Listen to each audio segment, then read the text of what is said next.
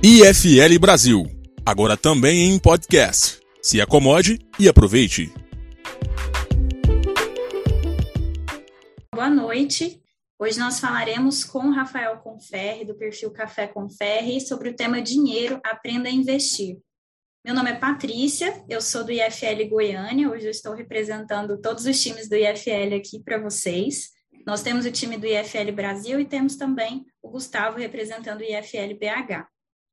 Pessoal, antes de nós iniciarmos, eu gostaria de dar boas-vindas ao Rafael, dizer que é uma alegria tê-lo conosco. A gente havia até comentado anteriormente que esse momento para a gente conversar sobre mercado e sobre dinheiro, eu acho que é um momento muito oportuno, tenho, tenho certeza que vai ser uma palestra que vai ser muito proveitosa para todos nós. Então, seja bem-vindo, Rafael. Então, passadas essas observações, eu gostaria então de formalmente iniciar o nosso evento de hoje.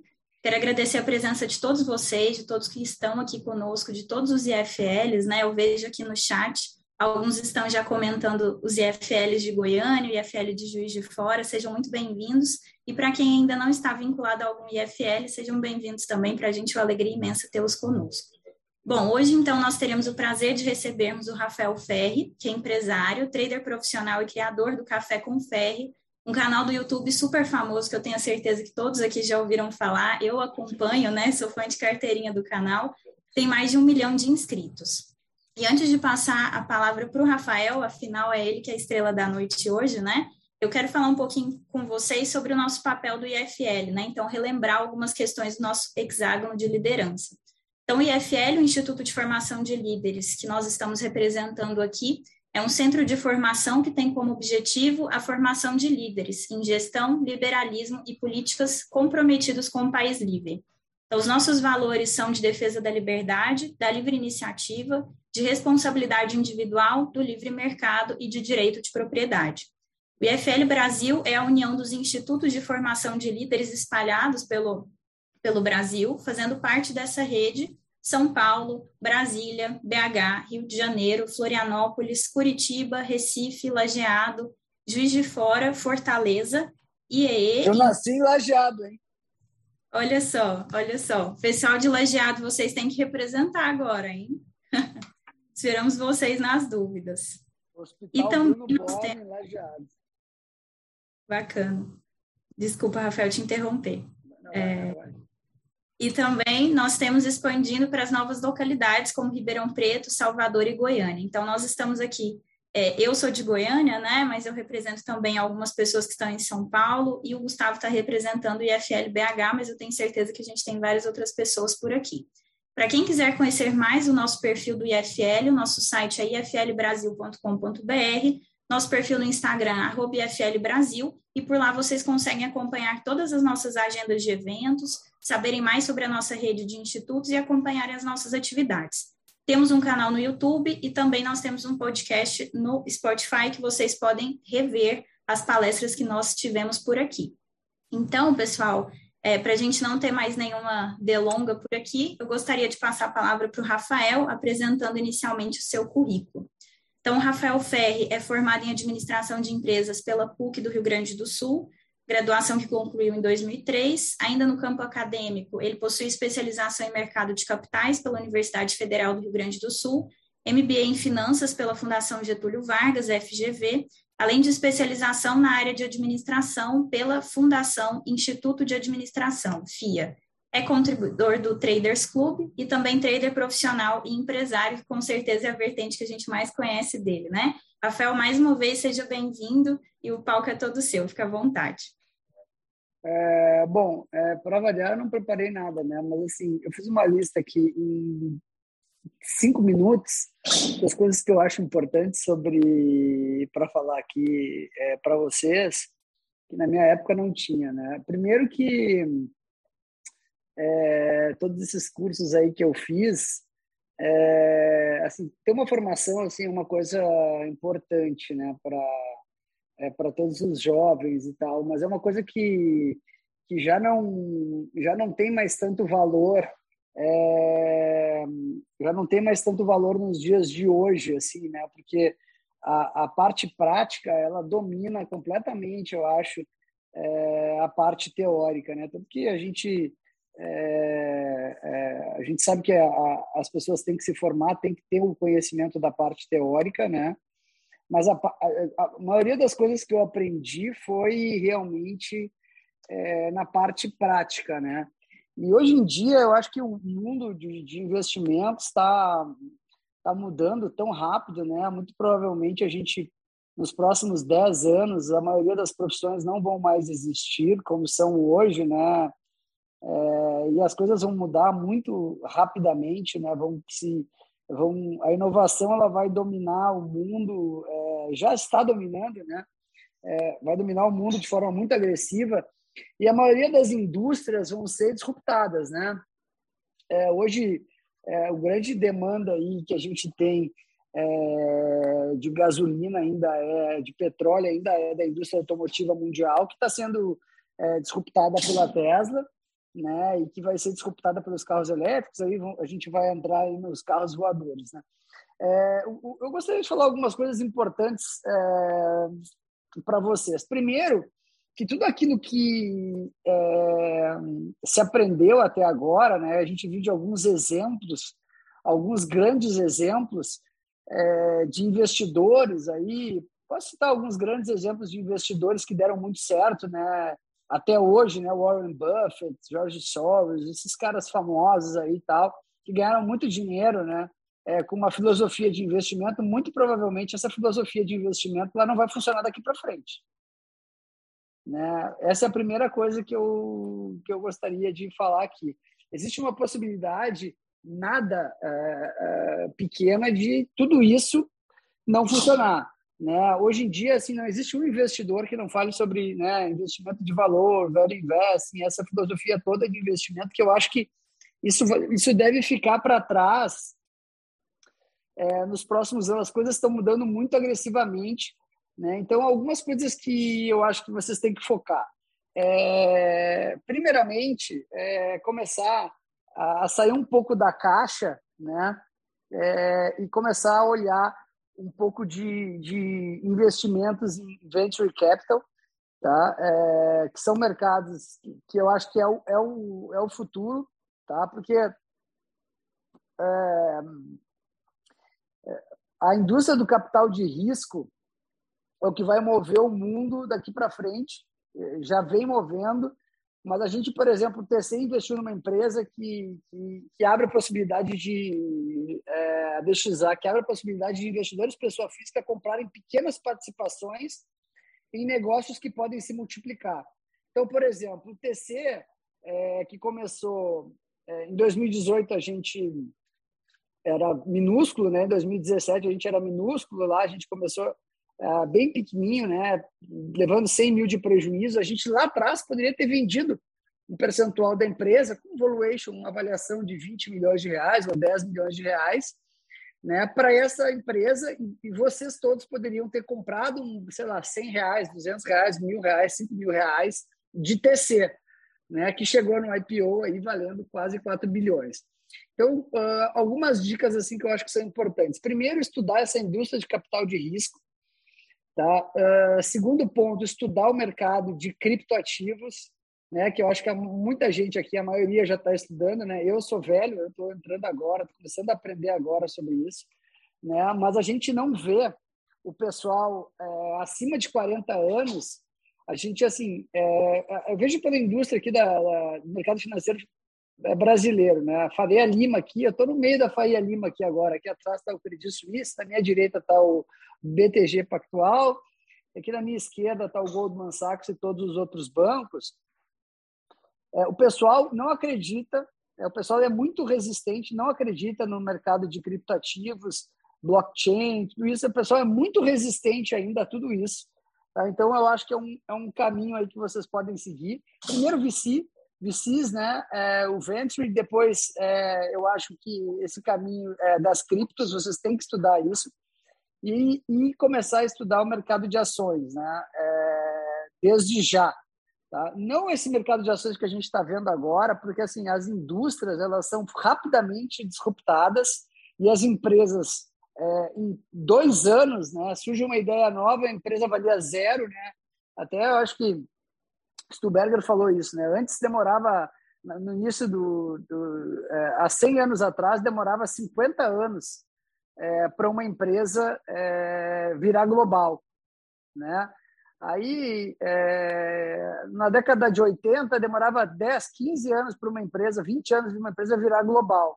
Hoje em dia, o cara lança uma empresa, em dois anos, a empresa já é global. Né? Então, as coisas estão mudando muito rapidamente e as indústrias estão sendo disruptadas de forma muito agressiva, como foi, por exemplo, todas os, a, a, o varejo americano, né, que praticamente foi dizimado é, pela Amazon, né, que hoje tem 50% do mercado. Então, é, esse caminho que vocês têm que percorrer, ele passa por é, três pilares, eu acho aí. É, primeiro, é começar a estudar bastante esse mercado de venture é, capital, que é o um negócio que eu, eu enxergo como futuro, é, cripto e ações. Seguirem por essa linha de conhecimento é, ne, nessa sequência, né? deixar as ações é, para o final, porque eu acho que é, o mercado vai mudar muito daqui para frente e todas as fórmulas que nos trouxeram até aqui, o que nos trouxe até aqui não vai ser o que vai nos levar, vou repetir, é importante isso. O que nos trouxe até aqui não vai ser o que vai nos levar para daqui a 10 anos. Tá? Eu falo isso do, do TC aqui e falo isso de toda a indústria, que ela vai mudar absurdamente. Né? A gente tinha. Eu dou um exemplo aqui de duas empresas que eram queridinhas da Bolsa três, quatro anos atrás, que era é, IRB por exemplo, e Cielo, né? As duas empresas caíram 90%. Tá? Então, a, e aí a gente não vamos mudar muito do assunto, vamos para o ano passado ou para o ano passado.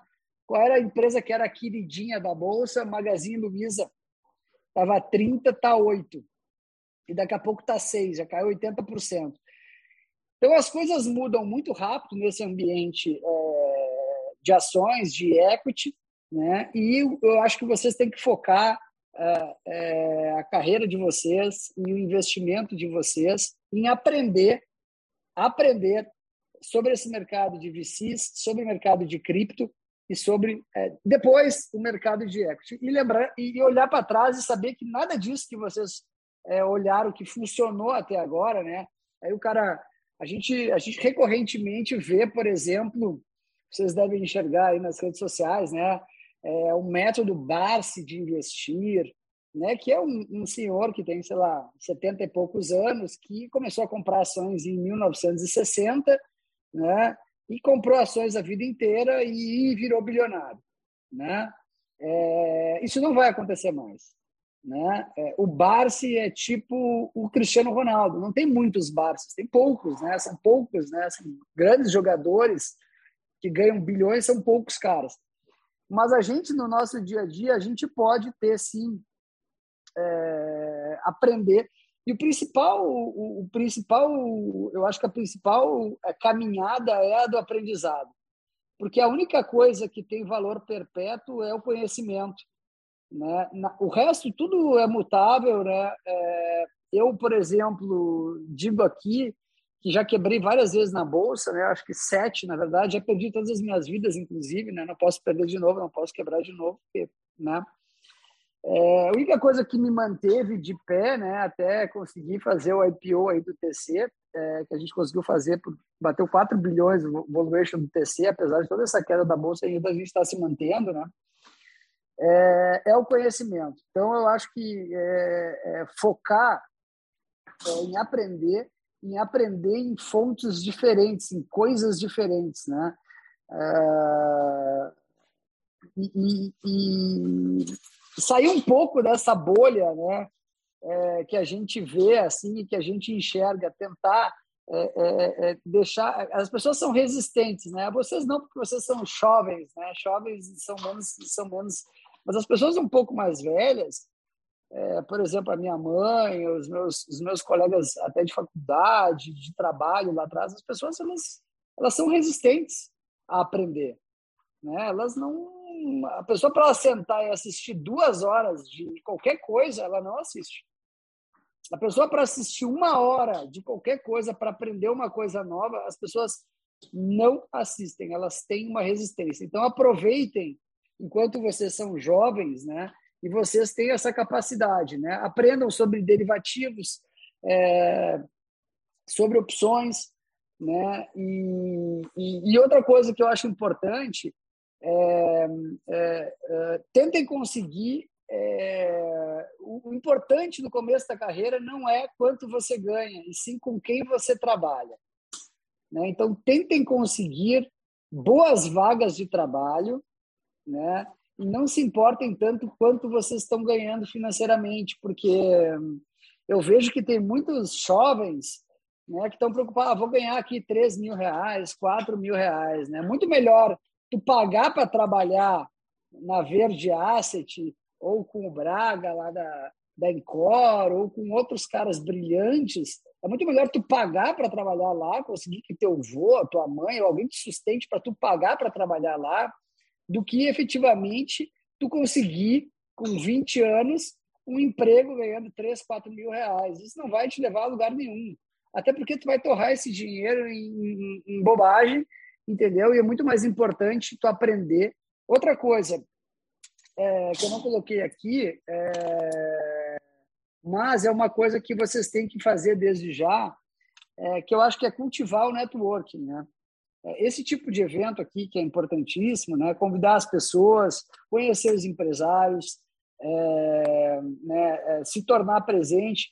É, outra coisa que vocês têm que cuidar é, é, uma coisa que vocês não vão ver ninguém falando aqui, mas já que é liberal, eu posso falar tudo, né? É Instituto Liberal, né? É, vocês tomem cuidado com as redes sociais de vocês, né? Rede social é, não é lugar para malabarismo, porque aquilo ali está registrado para sempre. Né? Então, tem gente que tem vinte e poucos anos e não tem postura nas redes sociais. Para onde tu quer ir? Entendeu? Tem que ter postura, porque assim, é... as pessoas elas vão te avaliar no contexto da tua vida. Faz uma cagada com 20 e poucos anos lá, fica postando merda, abobrinha, não sei o que, a pessoa ela vai fazer uma pesquisa, as pessoas vão saber sobre isso. Então, se tu quer, se tu quer ser um, uma pessoa que é, tem uma carreira, né, que vai dar certo e tal, tu tem que ter uma postura desde sempre, né? E eu enxergo assim que alguns jovens eles não têm postura nas redes sociais, né? Porque assim, tu é a tua imagem, né? Então, se tu for ver as minhas, as minhas redes sociais, vocês veem que é, tem muita gente que me segue porque eu não posto absolutamente nada da minha vida pessoal, eu nem vou passar. Né? Então, é, quer fazer um negócio, faz lá é, fechado, tem que ter postura, principalmente se vocês quiserem ingressar no mercado de trabalho. É, outra coisa que eu gostaria de falar aqui, que eu recomendo a todos tentarem entrar no mercado financeiro, mesmo quem não goste que é um ambiente extremamente competitivo, um ambiente que as pessoas aprendem muito e mudam de patamar muito rápido e extremamente meritocrático. Né? É, quem produz mais, quem trabalha mais, quem se esforça mais, quem estuda mais, é, avança mais rápido em detrimento dos outros. Né? Então, é, e também recomendo a vocês é, que tentem estudar no exterior porque as, é, são pouquíssimas faculdades no Brasil que têm algum tipo de, valorização no mercado no mercado de trabalho. Né? 97% de todos os cursos, é, inclusive a PUC RS que eu fiz, né, é, que eu acho uma bosta, é, não tem valor nenhum. Isso. Né? Tirando o Instituto Militar de Engenharia e mais outra meia dúzia de cursos aqui no Brasil, alguns aqui em São Paulo bons, não tem nenhuma valorização, não tem nenhuma valorização tu ter esse curso ou não ter. Né? Já, se tu conseguir estudar no exterior, isso tem um valor muito grande. Você sempre vê que dois alunos de Stanford receberam 100 milhões de dólares de dois investidores. Isso tem um porquê, né? porque eles fazem networking. É, outro ponto importante que eu acho que vocês devem cultivar devem trabalhar. Vocês deveriam anotar tudo isso que eu estou falando, botar num post-it na frente do computador aqui. E é de graça isso aqui. E eu, e eu fiquei 25 anos me fudendo para aprender isso. É valorizar o networking. entendeu? É, não só com pessoas é, relevantes que vocês convidam para palestras, mas também é, com amizades de, de faculdade, é, de, de, família, de trabalho, tudo porque assim eu sou uma pessoa que carrego relacionamentos é, por muito tempo. Né? Eu sou, sou polêmico nas redes sociais lá para aumentar a audiência, que funciona para burro. Né? Quanto mais polêmica, mais audiência. Né? E tal. Mas na vida pessoal eu carrego relacionamentos de 20 anos. Os caras que eu conheço de mercado eu conheço há 20 anos, 25 anos. Né? E é bem diferente isso. É, é, as pessoas têm uma, é, têm uma, uma dificuldade muito grande de cultivar relacionamentos. Né? Isso é uma coisa importantíssima para é, para é, a carreira de vocês. Eu convido a todos para se inscreverem no TC. É, TC Traders Camp, a gente tem uma plataforma que tem uma parte freemium que é barata e tem uma parte educacional, tem o Station, que é a, a parte de vídeos e de streaming, que tem muito conteúdo. A gente tem 700 pessoas trabalhando aqui e quase 20 PHDs que produzem um dos melhores conteúdos sobre o mercado financeiro no Brasil. E a gente tem um conteúdo de graça que é muito bom. Óbvio que o pago é melhor ainda, né? Mas o nosso conteúdo de graça é muito bom. Outra coisa que eu acho importante, o pessoal é, que não vai dar certo na vida sempre sai antes das palestras, né? É, é cultivar a disciplina. Sem disciplina, tu não é ninguém. Ninguém. Se tu não é uma pessoa disciplinada, tu não vai a lugar nenhum. Eu já fui indisciplinado e não saía do lugar. É a minha, é, é ficar remando sem sair do lugar a vida inteira. Se tu não tem disciplina, tu não é ninguém. Eu vou repetir para vocês não esquecerem. Se tu não tem disciplina, tu não é ninguém. Se tu não consegue fazer uma dieta, quiçá tu vai ter força para é, é, é, é, se esforçar a fazer alguma coisa. Né? Então, disciplina, tanto no trabalho como na vida pessoal, é uma coisa importantíssima. Você é aquilo que você faz repetidas vezes. Né? Excelência não é um ato, é um hábito. Né? Então, é tipo matemática, né? Quanto mais tu estuda matemática e mais tu faz exercícios, mais fácil tu consegue aprender aquela matéria e, fazer isso, tá? Outra coisa importante, eu acho que dá para falar que é, que eu fiz uns data points aqui, é, é, é, é, sobre se tu quer construir alguma coisa, uma empresa, pode ter certeza que tu não vai fazer sozinho. São raros os empresários que conseguem é, construir alguma coisa sozinho, né? A gente pode pode pegar aí todos, desde o Steve Jobs, né? Desde o Bill Gates, né? Todos tinham sócios brilhantes, inclusive o Elon Musk, né? É, na, no PayPal lá, que tem aquele time absurdo, né? Com o Peter Thiel, toda aquela turma lá, é, ninguém nunca fez nada sozinho. Né? Então, é muito difícil tu conseguir levantar absolutamente qualquer coisa sozinho. E focar em encontrar pessoas com perfis diferentes. Tem cara que é mais comercial, tem cara que é, que é mais técnico. Né? É muito difícil alguém. Uh, eu, eu, por exemplo, tenho uma dificuldade de concentração absurda. Então, eu sentar para fazer uma planilha e controlar pagamentos é uma coisa que nunca vou conseguir fazer. Tem gente aqui, por exemplo, eu tenho um sócio aqui que faz isso esse, esse, de, de forma com excelência, que é o, o, Israel. Então, assim, ele faz o dele, eu faço o meu. Eu trabalho com a parte de comunicação e vendas e ele trabalha é, com, essa parte. Então, tenha sócios diferentes e entenda que ah, sozinho você não vai a lugar nenhum. E se tu achar que tu vai sozinho a lugar nenhum, a algum lugar tu não vai. Vou deixar isso bem claro aqui. Não se vai sozinho a lugar nenhum, né? Outra coisa, é, nesse mundo de hoje, todo mundo acorda, né? Todo mundo que quer vencer na vida, que quer mudar de patamar, acorda pensando em inovar, né? Como é que eu vou ganhar dinheiro hoje? Né? O que, que eu posso fazer para ganhar dinheiro? Alguém já pensou nisso aqui? Eu já pensei nisso milhões de vezes. Só que está tudo muito competitivo. Só que vocês têm que enxergar uma coisa: o Brasil é um país quebrado, é um país de terceiro mundo, é um país. Quando a gente fala que o Brasil é o país das oportunidades, vocês acham que é difícil aqui? Imagina nos Estados Unidos. Imagina o nível de competição e de disrupção e de inovação nos Estados Unidos. Vocês acham que é difícil aqui? Sinceramente? Aqui é fácil. Aqui dá para fazer. Olha o TC. Vocês acham que eu sou o cara mais brilhante do mundo? Eu sou 99% transpiração. Eu trabalho mais que os outros. 99% transpiração e 1% inspiração. Vocês acham é, que é fácil empreender nos Estados Unidos? Ah, vamos mudar para os Estados Unidos porque lá eu vou vencer na vida. Lá é 100 vezes mais difícil que aqui. Aqui é um país que tem oportunidades.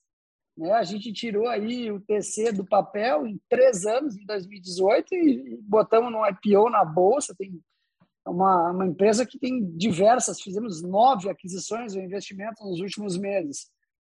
Né? Então, é, é, essas dicas aí que eu tinha, eu acho que, eu acho que vão agregar bastante. É, é, é, e assim, sentem a bunda para estudar. Eu sei que tem gente que está assistindo aqui que não consegue sentar 15 minutos para estudar. Né? Eu sei disso porque eu sou assim. Né? Mas eu aprendi. Né? Disciplina é fazer aquilo que tu não quer fazer. Entendeu? É muito chato. Por exemplo, eu estou eu, eu, fazendo dieta agora. Eu vou todos os dias treinar, não importa o que aconteça. Pode chover pedra. Ontem eu fui treinar às nove e meia da noite. É a coisa mais chata do mundo fazer exercício e academia, mas eu vou. Não importa o que aconteça, eu vou. Dane-se.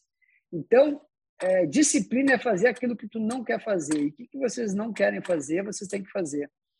Né? Sentar a bunda para Cara, o, o, que tem de conteúdo gratuito na internet que dá para a pessoa mudar é, de padrão, mudar de vida, é impressionante, cara. Né? Primeiro, assim, as oportunidades que a internet no Brasil oferece com marketing digital, é, de startups, de conhecer gente, de fazer e acontecer, vocês têm que aproveitar, porque assim, aqui que é o Brasil, o país que tem chance não acha que nos Estados Unidos tem mais chance que aqui. Lá a coisa é 100 vezes pior. Lá tu vai inovar, tu vai quebrar o um monopólio. Cara, é praticamente impossível. Esquece, não tem nenhuma chance disso acontecer. Né?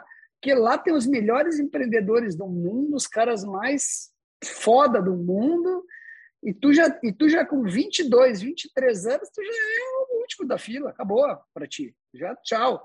Então, aqui no Brasil que tem as oportunidades de ganhar dinheiro, de crescer e de vencer na vida. E todo mundo pode vencer na vida. Eu uma quebrada poucos anos atrás aí. Uma quebrada assim, não é, não é leve, light quebrada, bastante quebrada. Então, é, isso eu estava né, pouco tempo atrás. Vamos ver como é que eu vou estar daqui a três, quatro anos para frente. Né? É, não vai ser brincadeira, não. Mas eu acho que é esse o recado. Eu acho que eu falei, não sei, se eu, não sei se eu estourei o tempo. Tinha tempo? Era meia hora? Não. Aí a gente, a gente abre para. Ah. A gente ainda tem tempo, Rafael, fica à vontade. Não, vamos. Gostaria de saber se você é casado. eu acho que vamos. Eu acho que vamos abrir para perguntas que eu acho que é, é eu acho que é, é melhor essa troca aí do que efetivamente. Algumas coisas só que, alguns data points que são, assim, às vezes a gente assiste umas palestras que são totalmente inócuas, que não guardam nada. Assim. Eu, eu gosto de falar poucas coisas, mas que as pessoas registrem elas e não esqueçam. Né? São coisas que daqui a um tempo a pessoa vai vai lembrar só daquele ponto que eu falei. Né? Então, algumas coisas é, têm que ficar marcadas aqui. Primeira, o que nos trouxe até aqui não vai ser o que vai nos levar daqui para frente. Então, tudo que aconteceu até agora é passado. O valor das coisas está no futuro. Né? Outra coisa é sobre é, é, disciplina. Se tu não tem disciplina, nem sai da cama, porque tu não vai ser ninguém na vida. Terceira coisa que eu gostaria de dizer é para vocês cuidarem das redes sociais de vocês. Vocês têm que ter postura nas redes sociais. né? Não importa quantos anos tu tenha, se tu tem 20 anos, 19 anos, 21 anos, isso vai te acompanhar para sempre. É, porque as pessoas te acompanham para sempre. Então, se tu não tem postura com 19, com 18, com 20, com 21, com 23, tu não vai ter uma transformação pessoal muito grande daqui para frente. Então, tomem cuidado com isso, porque eu vejo muita gente que não tem postura nas redes sociais. Isso pode atrapalhar a pessoa é, é, resto da vida.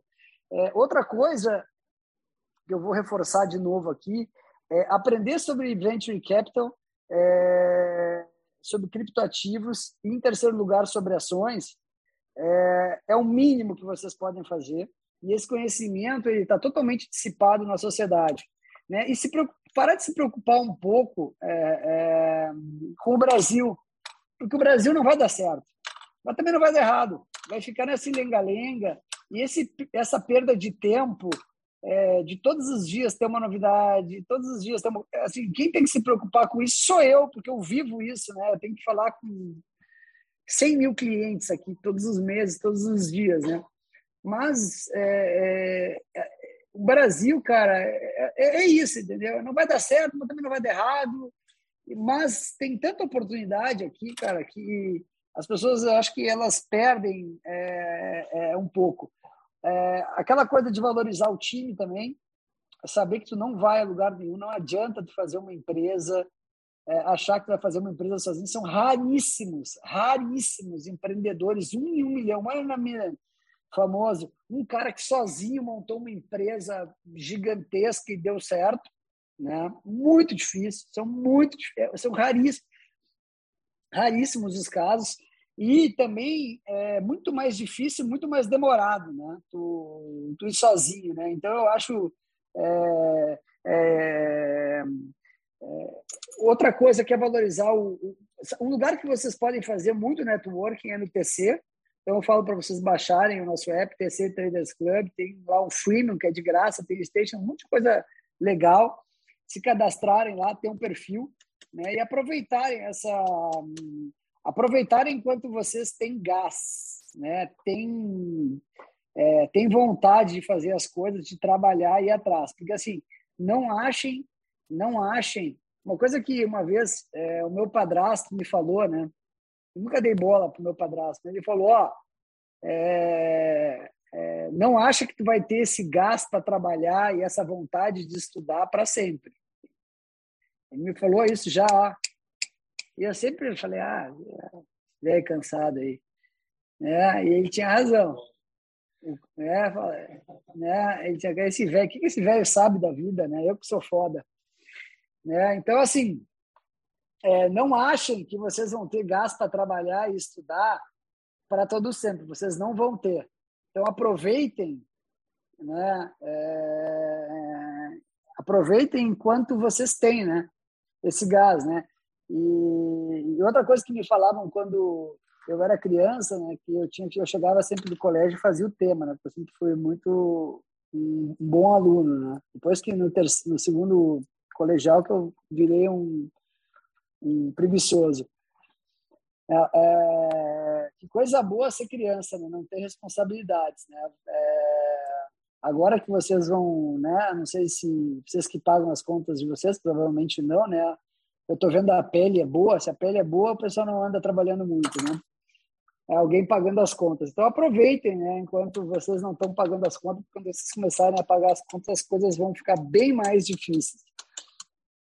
Né? E outra coisa, é, se vocês querem inovar, é, se vocês querem inovar, é, inovem nas coisas simples. Né? Não existe nada mais simples, nada o mais brilhante aplicativo de todos os tempos, ele tem três botões. É um feed de fotos, um botão de fotos e um perfil. Pode existir algo mais simples do que o Instagram? É a coisa mais simples que existe no mundo. Qualquer um poderia ter inventado aquilo. Né? Então, assim, o, o mais difícil é fazer o simples. Né? O difícil, né? quando uh, aqui na empresa, né, quando o cara começa a falar muito difícil e, e, e, ele dá muita explicação, pode ter certeza, é batata que o cara é ruim. O cara que é bom, meu, é tudo simples, é tudo fácil, ele resolve rápido. O cara que fala muito difícil, que enrola, que quer fazer reunião demorada e debater, o cara bosta, não vai entregar.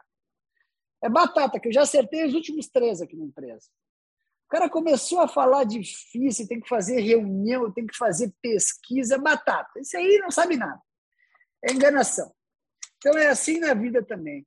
Procurem deixar as coisas simples.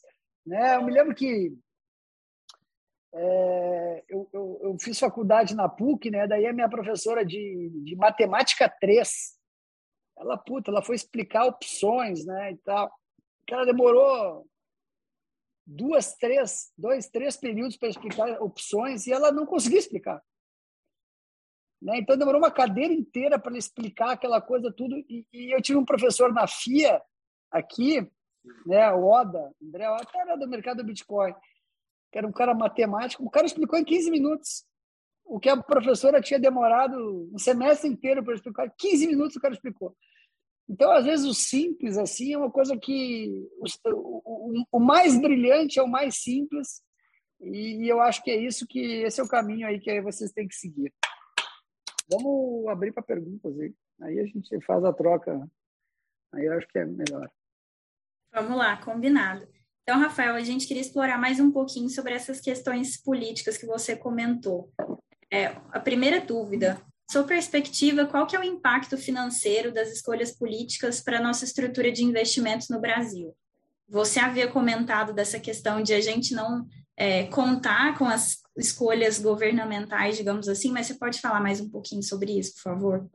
Ah, primeiro, assim, que a gente tem um, um, uma estrutura política terrível aqui, né? Um negócio, assim, é, muito difícil, né? Hoje, por exemplo, é muito difícil o Brasil, né?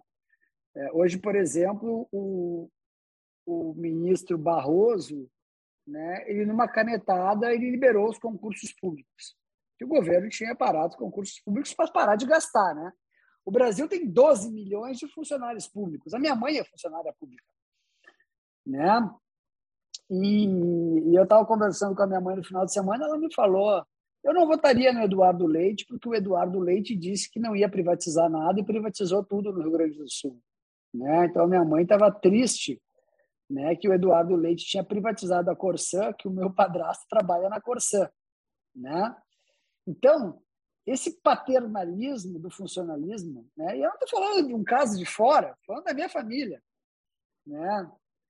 É muito difícil no Brasil é, cada um manda uma coisa. Então, assim, a gente tem um Supremo Tribunal Federal que eu não posso nem falar mal aqui, porque depois o pessoal imprinta e fica botando na internet, né?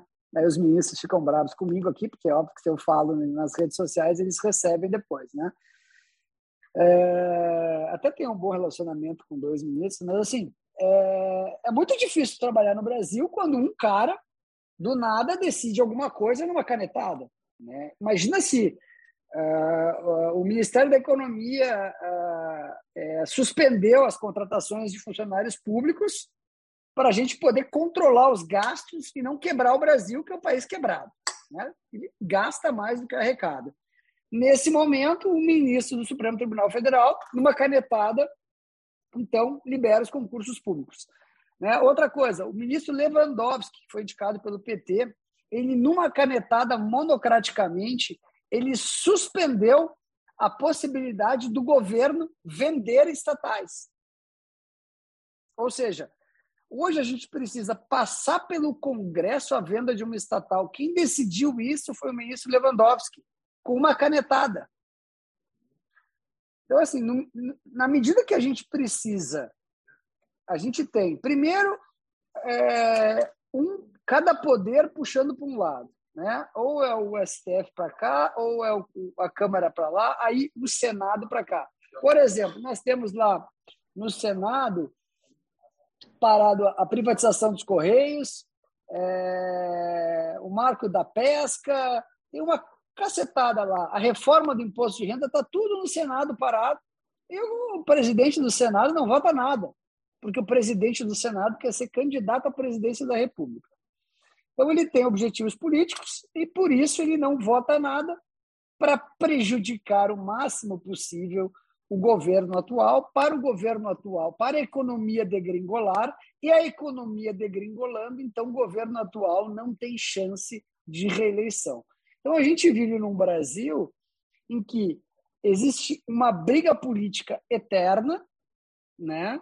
E nós estamos no meio desse tiroteio, né? Então assim, algumas coisas têm que ser consertadas. Precisamos de uma reforma pesada no judiciário, imediata, né? tirar o poder desses, uh, desses togados. O cara não pode, numa canetada, fazer uma coisa dessas. Né? A gente tem um judiciário caríssimo no Brasil, um judiciário que é muito caro, né? que é muito mais caro que o europeu, que o americano. Né? É, a gente tem que resolver isso. Né? A gente tem que acabar com a reeleição no Brasil, que reeleição é uma praga, porque o cara já se reelege com o objetivo de se reeleger. Né? Então, né, eu estava é, falando com os apoiadores do Bolsonaro, né, muitos me seguem e tal. Mas se o Bolsonaro fosse realmente um patriota, né, ele, ele, ele colocaria o Tarcísio de candidato. Né? Se ele fosse um patriota de verdade. Porque o, o Tarcísio realmente é um cara brilhante, é um cara né, que né? Se ele fosse um patriota, mas ele não está preocupado com o Brasil. Se ele tivesse preocupado com o Brasil, ele colocava o Tarcísio de candidato. Ele está preocupado com a reeleição dele, com o projeto de poder dele. É isso que o Bolsonaro está preocupado. Se ele tivesse preocupado com o Brasil, ele jamais deixaria o Brasil correr o risco de ter de volta o PT. Nós temos o risco de o PT voltar, né? Aquela máquina de que mandou é, quase um trilhão de reais né, para os países comunistas aqui da América Latina, Venezuela, é, é, é, toda essa coisa aí, né, roubou horrores, né, a maior máquina de corrupção da história, né? Se ele tivesse preocupado, ele jamais deixaria. Se ele fosse brasileiro, como ele se diz, ele jamais deixaria o Brasil correr esse risco. Né? Se eu sou um cara patriota, que eu me preocupo com o Brasil, e o Brasil acima de tudo, Deus acima de todos, não é isso o lema? Se ele fosse realmente esse cara, ele colocaria o Tarcísio para ser candidato à presidência da República. Né? Aí, ele, aí ele colocaria né, o Brasil acima de todos e Deus acima de todos. Né? Então, esse cenário político que a gente vive hoje é, é dificílimo de. É, aí, por exemplo, a Bolsa Brasileira ela recebeu 15 bilhões de investimentos, 15 bilhões de dólares de investimentos é, estrangeiros esse ano. Vocês acham que isso é muito? Isso não é nada. Nada. Se nós tivéssemos um governo liberal, um governo para frente, tranquilamente entraria no Brasil 100 bilhões de dólares, 200 bilhões de... Não é nada. 15 bilhões de dólares é 0,001% do portfólio de um investidor estrangeiro. Entendeu? É nada, é nada. Os caras só estão botando dinheiro aqui porque os ativos não valem nada estão praticamente de graça. Por isso que gringo está comprando. A gente chegou ao caso hoje de a gente ter, por exemplo, uma empresa que abriu IPO agora há pouco tempo, a Get Ninja, vocês conhecem. A empresa caiu 17% hoje na bolsa. É, ela tem 310 milhões de caixa, caixa não tem dívida e ela vale na bolsa 200 milhões de reais. Ela vale é, 70% do caixa. Né? Ou seja, ela está valendo menos do que o caixa líquido que ela tem aplicado no banco. Ela tem lá 310 milhões aplicados, que rendem e rodam a 0,60 ao mês, ela ganha 2 milhões de juros por mês, e ela hoje vale 70%. E está com cara de que vai cair mais. É por isso que gringo compra a Bolsa Brasileira, porque a gente tem ativos é, óbvio que eu estou falando aqui de Get Ninjas, mas eu poderia falar de Petrobras, que está duas vezes EBITDA, Gerdau duas vezes EBITDA, outras empresas que estão absurdamente baratas. Né? Enquanto nos Estados Unidos as empresas estão 25 vezes lucro, 30 vezes lucro, no Brasil elas estão 5 vezes lucro, 4 vezes lucro, e ninguém compra. O investidor local não compra. Por quê? Porque a gente tem um Supremo Tribunal Federal que está aí é, mandando e desmandando, a gente tem briga entre os poderes, é o presidente brigando com o Senado, o Senado brigando, o presidente brigando com o STF, porque os caras não respeitam a Constituição. Aí a gente tem o Arthur Lira, que é um cara construtivo, um cara que quer fazer acontecer, que também está no meio desse tiroteio, né? Ou seja, a gente tem realmente um país muito difícil de investir, né? É por isso que a gente precisa de um, de um, de um, de um de um nome viável, né? Mas o brasileiro ele se apega, né, cara, a essas lendas aí, né? Lula, Bolsonaro, essa coisa toda, né? E, e aí a gente vive sempre nesse eterno flop aí, nessa, nesse, assim, né? Nesse negócio de é, somos o país do futuro, não somos o país do futuro, vai dar certo, vai dar errado, e a gente fica sempre nessa lenga-lenga. Então a política no Brasil é, isso aqui, cara, é, é para dar errado, isso aqui é trabalho de profissional, né? Isso aqui é trabalho de profissional. Os caras fizeram tanta merda, tem que ser muito bom para fazer tanta merda quanto fizeram no Brasil. E, e falando nisso, né, é, a gente até tem que valorizar que foi esse governo fez bastante coisa positiva. Tá? Fez muita coisa positiva. Aprovou o Banco Central Independente, aprovou a reforma da Previdência, aprovou a reforma trabalhista com o Temer, mas aprovou, é, aprovou a nova lei do gás, o marco do saneamento, a gente aprovou bastante coisa, inclusive. Né? Mas o Brasil, cara, é trabalho de profissional. São 40 anos dessa quadrilha impregnada e roubando e destruindo tudo e todos. Né? Então, assim, é, quanto a política influencia no, na, na, é, nos investimentos, tudo se a gente tivesse, por exemplo, é, se emergisse um Eduardo Leite, um cara jovem, um cara liberal, né, é, aí candidato, cara, essa bolsa tranquilamente em três, quatro, cinco meses dobraria de preço, né? Vamos torcer para surgir um nome aí e tal. Eu acho que não acho que o não acho que o, o, o Moro tenha é, governabilidade, né? Dado a Lava Jato. É, acho que ele não tem traquejo político e acho que o Dória aí também não tem nenhuma chance. Né? Então, a gente vive um momento é, realmente complicado aí na né? política brasileira. Né? É, vamos ver, está muito longe das eleições ainda. Né? Está é, longe, está perto, né? 11 meses, né? 10 meses. Né? A partir de agora, tudo é eleição. Esqueçam todo o resto. Vamos viver só de eleição daqui para frente, pesquisa, é, vai ser uma loucura. Rafael, maravilha. Então, mudando um pouquinho de assunto, agora falando um pouco sobre educação financeira. Nos últimos tempos, a gente tem percebido um aumento de pirâmides financeiras né, no Brasil. Inclusive, tem alguns casos recentes. Qual que é o impacto disso, assim, se existe alguma solução e, ou se existe a inexistência de educação financeira no Brasil? Qual que é a sua percepção sobre? Cara, é o jeito brasileiro, né? É o jeitinho brasileiro. É, eu tenho uma amiga que faz academia comigo, né? É, e, e, ela me, me chamou e falou o seguinte: Ferri, deixa eu te mostrar. Eu invisto aqui nessa empresa. Ela me falou. Ela é corretora de imóveis. Na verdade, ela é gerente de uma imobiliária, uma das maiores imobiliárias do sul do Brasil, e ela vende pra caralho. Ela ganha bem. É, sei lá, uns 30 pau por mês. E, e eu invisto nessa empresa aqui, que meu tio trabalha lá, lá Excelência, sei lá o que é o nome. E ela me mostrou, e, e a empresa paga 3,5% ao mês. 3,5% ao mês garantido. Aí, eu, aí ela falou, não, isso aqui é criptoativos e tal. Aí eu falei, tá, mas é garantido? Não, não, é garantido. Eu falei, tá, tu sabe que isso aí é pirâmide, né? Sabe que isso aí é fraude. Ela, ah! É, eu falei, tu sabe que ninguém ganha 13,5% ao mês sem correr risco, né? Agora até tá, o Itaú tá pagando 1% ao mês, esses CDBs pré, 1% ao mês. Mas sabe que ninguém ganha 13,5% ao mês. Tu sabe disso, né? Porque tu é esclarecida, né? Tu estudou e tal, tu fez MBA e tal. E ela, ah, eu sei. Quer dizer, assim, ela sabe que é uma pirâmide, e ela investe. Então, esse é o brasileiro. Ou vocês acham que o cara lá de Cabo Frio, lá, o Egito brasileiro, né, de tanta pirâmide, né, Vocês acham. Como é que é o nome do cara lá? É Jailson, né?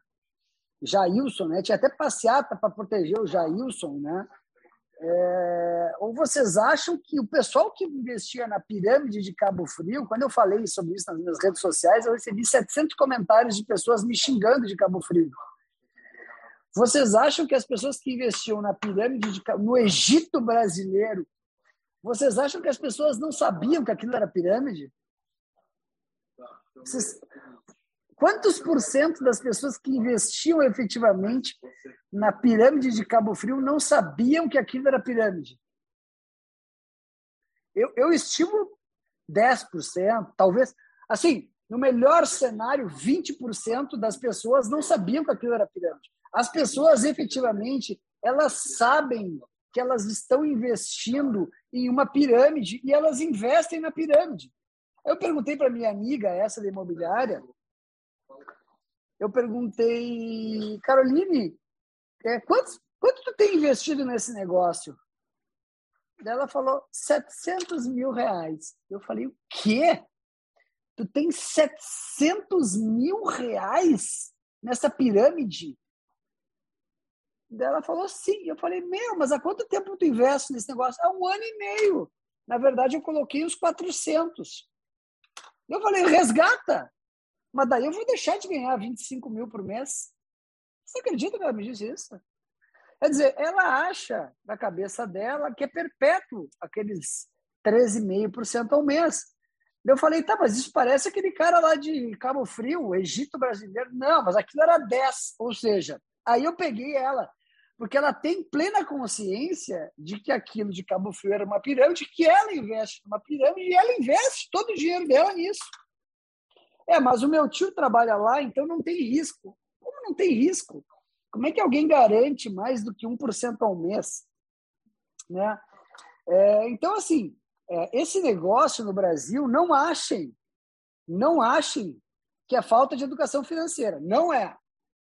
Tá? Falta de educação financeira é para uma, uma parte pequena das pessoas que não têm conhecimento e que efetivamente foram enganadas. Mas o brasileiro ele se atrai pela promessa de fácil lucro.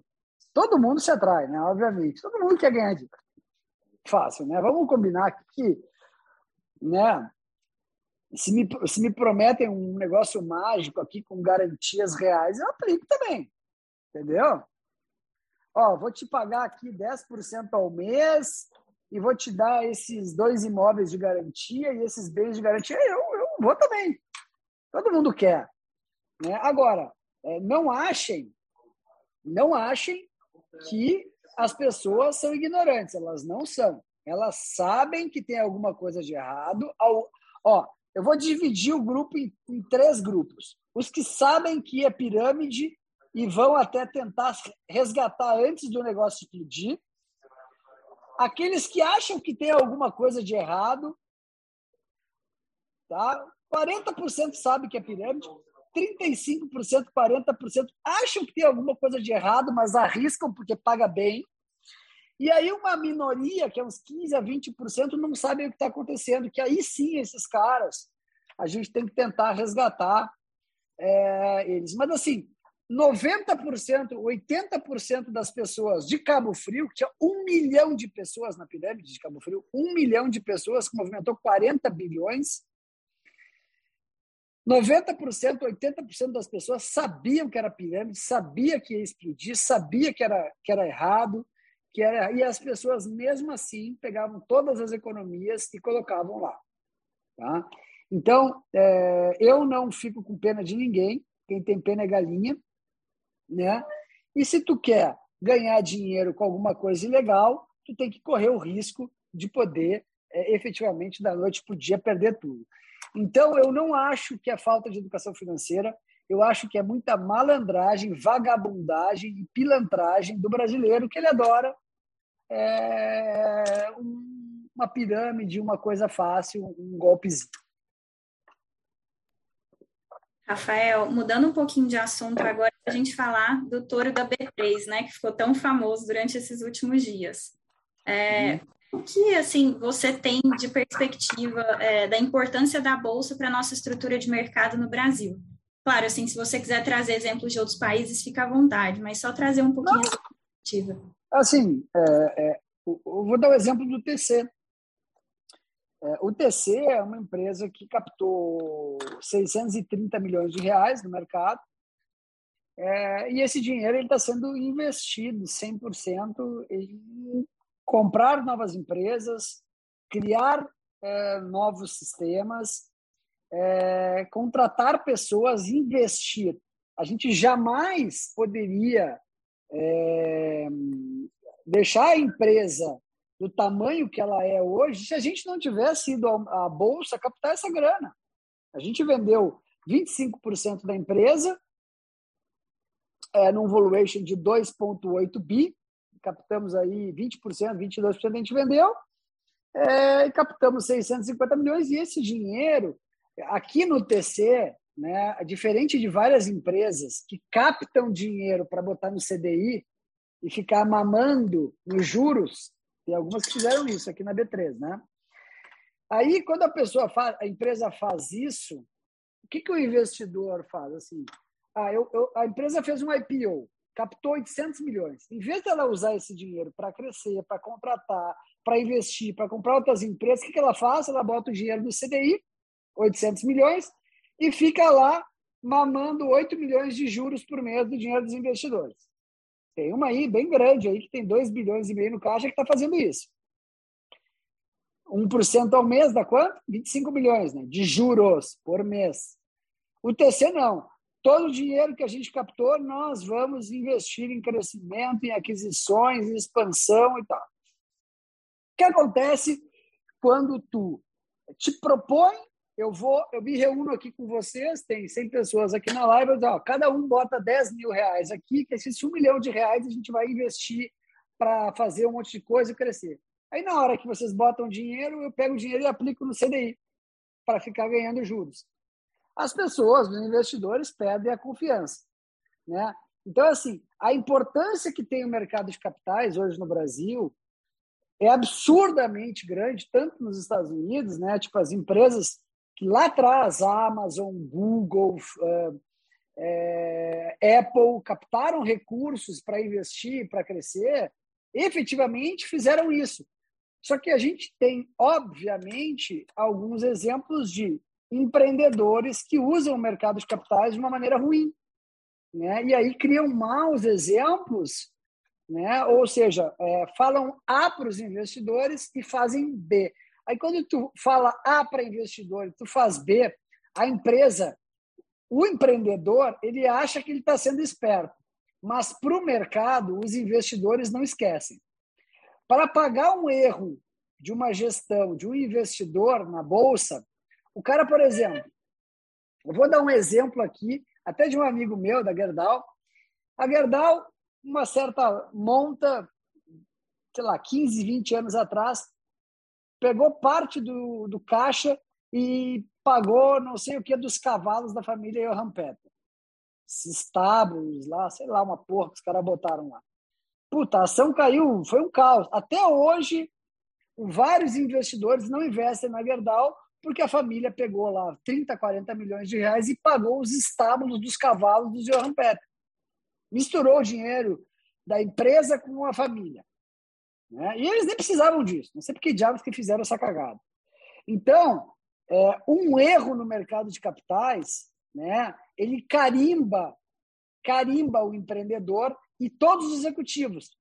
Porque o cara saiu, ah, o cara trabalha no TC, pega 800 milhões, faz um monte de coisa, vai trabalhar na empresa XPTO, o cara que investe, o cara está lá, o cara trocou de empresa, ele vai fazer a mesma coisa. Então, o mercado de capitais, ele foi feito para tu captar dinheiro, óbvio que se tu captou dinheiro e o cenário mudou completamente, tu quer ser mais conservador, ok, né? Mas a maioria das vezes o pessoal é meio malandro, e investidor, ele, ele pega isso aí. Então, assim, é, não existiria o TC do tamanho que ele é hoje se a gente não pudesse ter acessado a Bolsa, ter vendido essas ações para esses investidores, captado esses 650 milhões e está investindo para crescer a empresa. E nós, efetivamente, aqui nós vamos cumprir o que foi combinado no IPO. Nós captamos 650 milhões para investir e crescer e nós vamos executar esse plano. E da mesma forma que as outras empresas deveriam fazer isso, né? porque é o melhor caminho para a gente poder crescer. Imagina se a gente pudesse né, ter outras boas empresas na Bolsa, Tramontina, tem várias empresas que não estão listadas, né? E poderiam ser listadas, né? Só que tem regras, né? Não é fácil ser listado, não é fácil ter ações na Bolsa, tu tem uma série de regras que tu tem que seguir, é, de conduta, né? Tu não pode pegar o dinheiro e fazer o que tu quiser, não é assim que funciona. Tem regras, é muito tudo muito monitorado, auditoria, controles e tal, né? Você não pode ser acusado de fraude, ser preso e afins, né? Mas é um instrumento maravilhoso, né? É, de é, crescimento do Brasil, expansão, investimento, é, que uma pena que é tão difícil abrir capital no Brasil, né? É praticamente impossível abrir capital no Brasil. Para vocês terem uma noção, nós, sem nenhuma, nós investimos 7 milhões de reais em advogados, auditoria e não sei o que, para tentar abrir capital. Imagina se a gente não tivesse conseguido, a gente tinha perdido 7 milhões de reais, que ia ser uma puta de uma grana para o TC. Né? Então, é, às vezes, tem que dar certo, porque se não dá certo, tá fudido. Rafael, agora trazendo uma dúvida do Gustavo Amaral, ele traz a questão das startups. Ele pergunta: na sua opinião, qual é o momento ideal para a gente fazer uma captação externa? Ah, pode ser no primeiro dia, pode ser no, no vigésimo dia, pode ser no primeiro ano. Né? Eu acho que assim, o melhor momento de captar um investidor é quando tem um produto viável e competitivo. Né? Ah, eu tenho um produto aqui que está viável e está competitivo. Eu estou conseguindo vender. Ele é um produto viável. Aí tu já pode ir atrás de um cara, entendeu? Tu já pode ir atrás do investidor.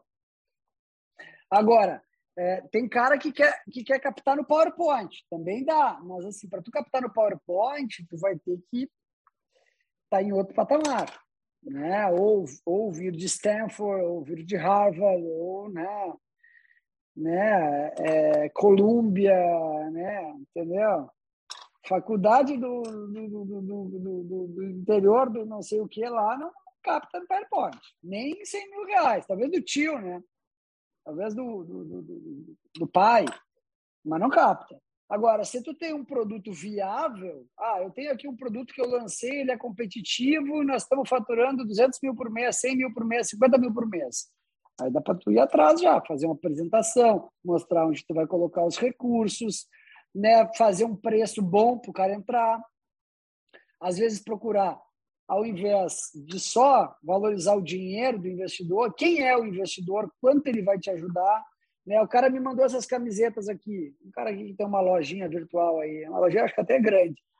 O cara mandou para mim, sei lá, 10 camisetas. Eu vou fazer uma propaganda aqui, eu vou vender uns 100 mil reais cara. O cara me mandou as camisetas, uma puta produto, puta camiseta boa, preço bom e tal é, daqui a pouco o cara está vendendo aí, sei lá, 100, 200, 300 mil por mês. O cara já tem uma loja que fatura 5 milhões por ano. O cara tem um negócio viável. Deixa tanto de resultado tal. Então, eu acho que tu pode, tu pode procurar um investidor quando tu tem um negócio que já é viável, né? Agora, se tu não tem, só tem uma ideia, ideia não vale nada. Zero. Ideia tem de bacia. Ideia tem de bacia. Tu pode fazer uma bacia de ideia. Todo mundo tem um monte de ideia. Minha mãe, por exemplo, é uma pessoa que tem várias ideias maravilhosas. Ela tem várias ideias maravilhosas, mas não executa nada. Tá, mãe? Fez... Entendeu? Então não adianta tu ter muitas ideias. Né? É o famoso empresário de mesa de bar, comentarista de cotidiano e analista da vida alheia. Né? Vocês conhecem esses três tipos de gente? Empresário de mesa de bar. Sábado e domingo ele vai fazer, ele vai empreender, ele vai atrás, não sei o quê. Segunda-feira ele não faz nada né? Ou ele é comentarista do cotidiano. Puxa, né? É, no Twitter tem vários, né? Acontece alguma coisa, ele vai lá e faz uma thread comentando toda essa merda. Né? Opinião ele nunca dá, ele só comenta o cotidiano, né? Comenta o que já aconteceu e, e fica lá puxando o saco dos outros, né? ou o analista da vida alheia, né? Tem esses três perfis, né? Empresário de mesa de bar, né? Comentarista de cotidiano e analista da vida alheia. O cara tá sempre criticando. Ah, tu viu lá que tal cara fez aquela coisa? Tu viu que essa pessoa fez não sei o quê? Mas ele não faz nada. Ele só vive para comentar da vida. Então, é, aí não funciona, entendeu? É, inclusive desse, desse, desse trio aí vocês têm que fugir, viu? porque esse tipo é bem, bem corriqueiro. Rafael, agora falando um pouquinho sobre inovação no mercado bancário, né? Qual, na sua opinião, é a projeção dos grandes bancos no longo prazo e como você vê esses bancos novos surgindo no mercado, né? Então, exemplo da questão das fintechs. Essa pergunta foi do Marcelo. Cara, é, a, a, curva é assim, né? Eu falei já para André Esteves isso, né? A curva dos bancões é para baixo, né? Ela é bem lenta, né? Tu vê que demora para cair, né? Vai caindo, né? Ó, né? Então, a gente viu pelo market share, né? Em 2018, 2018, os bancões, os top 5 bancos do Brasil tinham 83% de market share. 83, 2018. 2021 eles têm 70. Quantos por cento eles vão ter em 2024? 55? 53? Quantos por cento eles vão ter em 2027? 40, 36, 35? Né? Então, assim, em três anos, os top five bancos perderam 13% de market share. É uma tendência e, não, e veio para ficar. Né? Agora, é, o, o, o Nubank paga menos imposto do que o Itaú. É justo? Eu acho que não. Eles fazem a mesma coisa. Por que, que o Nubank vai pagar menos imposto? Eu acho que eles deveriam pagar a mesma coisa. Né? Não, eles não fazem a mesma coisa? Ou eles fazem alguma coisa diferente que eu não conheça? Né? Não pode um banco pagar 28, 40, sei lá, 35% e o outro pagar 22%. Aí não é fair. Né? Então, assim, o mercado de, de, o Banco Central tem que estimular as fintechs, né? É, mas eu acho que tem que ter uma paridade de justiça, né? Tipo assim, é, ah, mas outra coisa que eu não, outra coisa que eu não, que eu não tolero muito é assim, ah, mas esses bancos ganham muito dinheiro. Eles ganham muito dinheiro porque os caras estão há 70 anos trabalhando entendeu? Eles têm um, né? Ah, mas é, é, é, é, é... mas é um monopólio. Porra, mas quem não quer ter um monopólio? Eu quero ter um monopólio. Eu quero ter um monopólio. Se me permitirem, eu vou ter um monopólio. Ou a Apple é o quê? A Tesla é o quê? O Facebook é o quê? Né? Então, assim, quem não quer ter um monopólio? Todo mundo quer ter um monopólio para chamar de seu, né? Então, mas assim, eu acho que é, vai ser duríssimo para os bancos, né? E os bancos vão perder rentabilidade nos próximos anos, mas é, vai ser uma morte lenta. Sabe aquele cachorro quente, né? Do final de noite. Vai ser uma morte lenta. Não vai ser uma morte rápida. Essa história de que os bancões vão acabar não vão. Primeiro porque o Bradesco tem 120 bi de caixa. Então, é, o TC, o TC começa a incomodar muito, né? Foi o que eles deveriam ter feito com a, foi o que o Itaú fez com a XP, né? A XP começou a incomodar muito, era um negócio brilhante, o cara lá e comprou. Entendeu? Vocês acham que o, Guilherme Bentimol é dono da XP? O Guilherme Bentimol tem 7% da XP. Quem tem 50% da XP é o Itaú. O Guilherme Bentimol ele administra um negócio do Banco Itaú. O Banco Itaú é o majoritário. O grupo de sócios da XP tem 15% da XP, 20% da XP. Quem tem 50% da XP é o Banco Itaú. O Banco Itaú é o dono da XP, para quem não sabe, aqui. Né? É, quem controla a XP é o Guilherme Bentimol e o grupo de sócios da XP, mas o maior acionista, o maior beneficiado é o Banco Itaú. Então, no frigir dos ovos, né, o Bradesco, esse TC aí está incomodando. Está crescendo, está ganhando mercado. Eu vou lá e vou comprar esses caras. Estão aqui 10 bilhões, E cala a boca aí, Ferri. Vai dormir. Eu vou pegar aqui meus 10, 15 bilhões e vou dormir, tá bom? Ó, toma aí o negócio. Então, assim, é, não é fácil competir com um player que tem muito dinheiro, muito caixa, muita escalabilidade. Né? E assim os grandes bancos são assim no Brasil. Né? Agora, é, o governo, o governo ele controla o Banco do Brasil e a Caixa Federal. Esses dois bancos vão morrer. Vocês conhecem algum jovem que abre conta no Banco do Brasil? Hoje eu abri uma conta na Caixa. Ninguém abre conta na Caixa. Né? Os jovens abrem conta no Nubank. Quem não tem conta no Nubank que está aqui nessa live? Todos têm, provavelmente. Se não tem no Nubank, tem no Banco Inter. Se não tem no Banco Inter, tem no Banco Neon. Agora, quem é que fala, hoje eu abri uma conta na Caixa, no Bradesco? Ninguém abre conta no Bradesco. Entendeu? Então, assim, a tendência é dos bancos perderem market share de forma lenta e gradual, né? E a tendência é os bancos grandes, os bancões, irem comprando as fintechs. É isso que vai acontecer. Né? É o que eu faria se eu fosse o Bradesco. Né? Claro que as coisas lá não funcionam assim. Né? O Bradesco lá tem um conselho consultivo, um monte de caras sendo abanados, né? aquelas coisas do Egito, os caras são abanados lá, né? uma mesa de madeira enorme, né? Eu conheço lá toda a diretoria, um abraço para o presidente do banco. É, no Itaú é um pouco diferente, né? Que a família Setúbal controla. Então o Itaú é mais rápido, né? O cara pá, deu um tiro, matou, comprou a XP, gastou 6 bilhões de reais. Matou o concorrente que era mais perigoso, né? E também a XP só é o que é porque o Itaú comprou metade, né? Se não tivesse comprado, não seria o que é, porque é, deu credibilidade para todos os clientes migrarem dos outros bancos né, para a XP. Então foi uma foi uma foi uma jogada é, boa e ruim do Banco Itaú aí essa aquisição. Mas sim, os bancos grandes vão perder market share, mas vão perder de forma devagar e em algum momento, né, é, eles vão reagir e vão sair comprando todo mundo mais cedo ou mais tarde, não tem o que fazer. É muito difícil, por exemplo, competir com uma empresa que nem o TC. Né? É, nós somos os piratas aqui, a gente decide tudo muito rápido.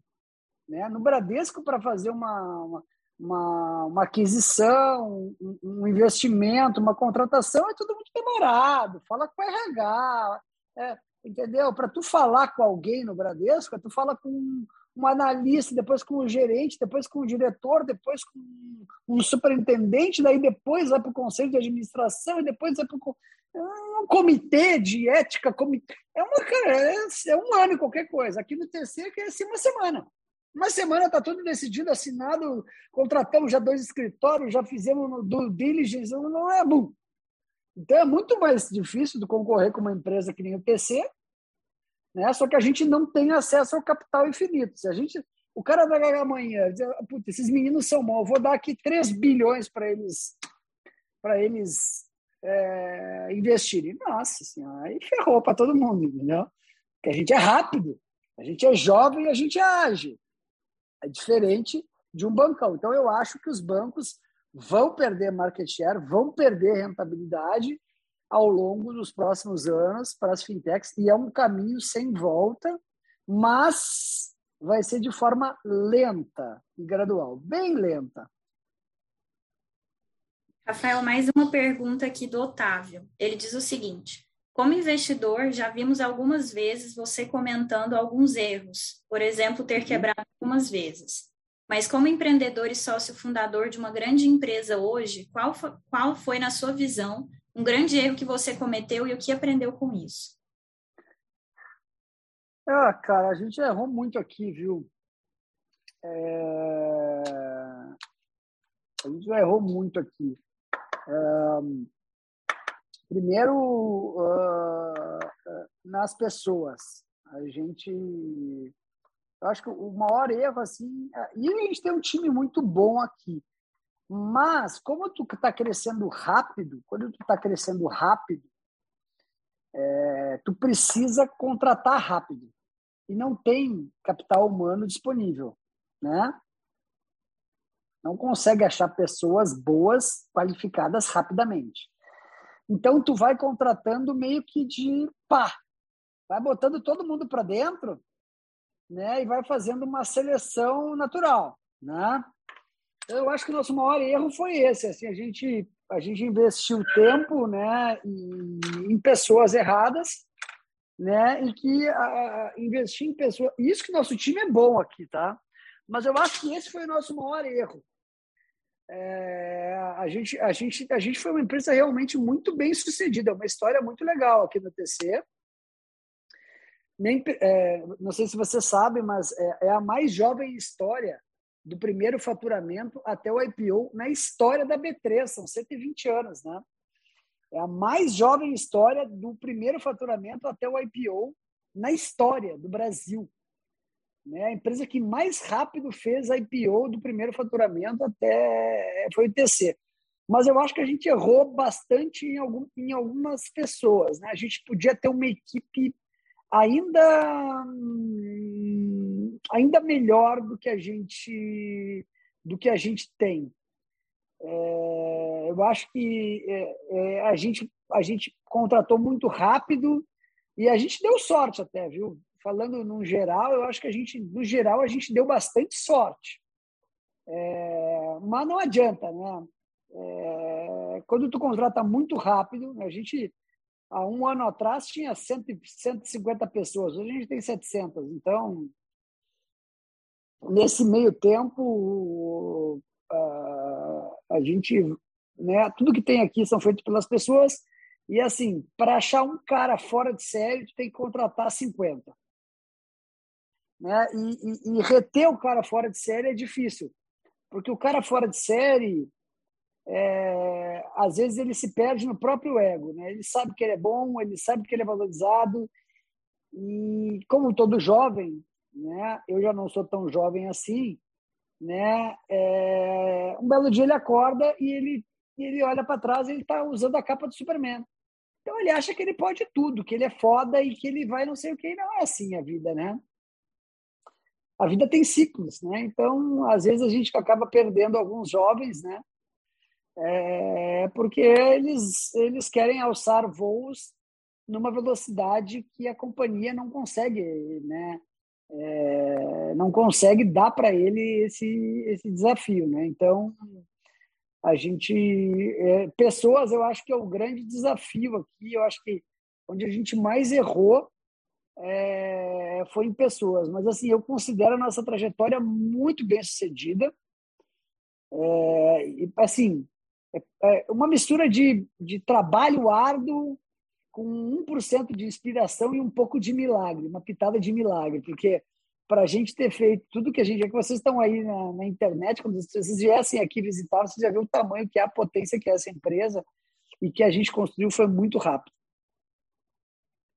Rafael, a gente tem várias outras dúvidas, mas pelo avançar da hora, é, eu queria fechar sua participação pedindo um recado para quem está começando a trilha de investimentos e ainda uma indicação bibliográfica para a gente ter essa visão mais ampla do mercado.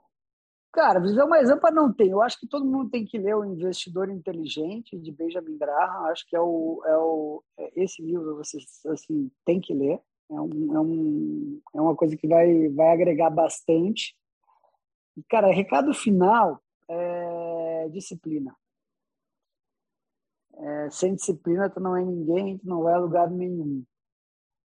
É, e, e, tem aquela coisa, né?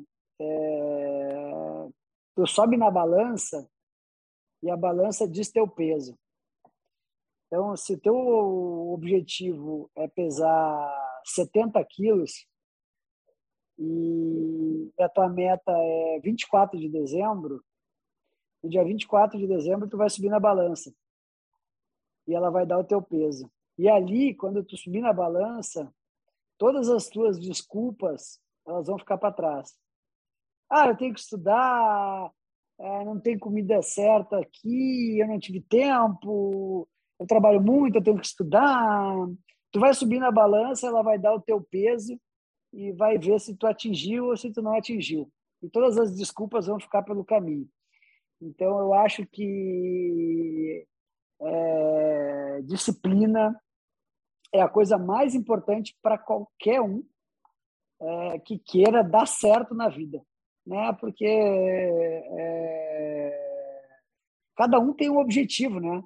Tem gente que que, que, que tá na vida é, só pelo jogo, só pelo game, tem gente que está pela fama, tem gente que está pelo dinheiro, tem gente que está. Cada um tem o seu objetivo, né?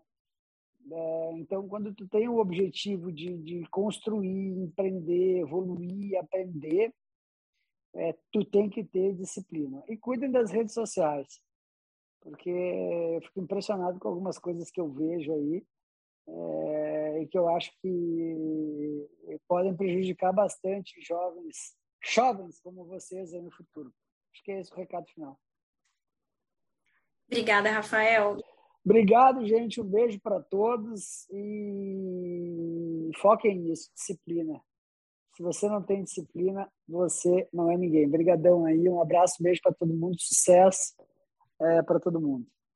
Rafael, muito obrigado. Agradeço em nome do IFL. Foi muito bom contar com você hoje na participação, encerrando os nossos eventos de 2021. Pessoal, e por favor, entrem em contato conosco se tiverem algumas dúvidas sobre o IFL. Mais uma vez, muito obrigado pela presença. Um abraço para todos. Obrigado, gente. Um beijão. Sucesso para você. Tchau.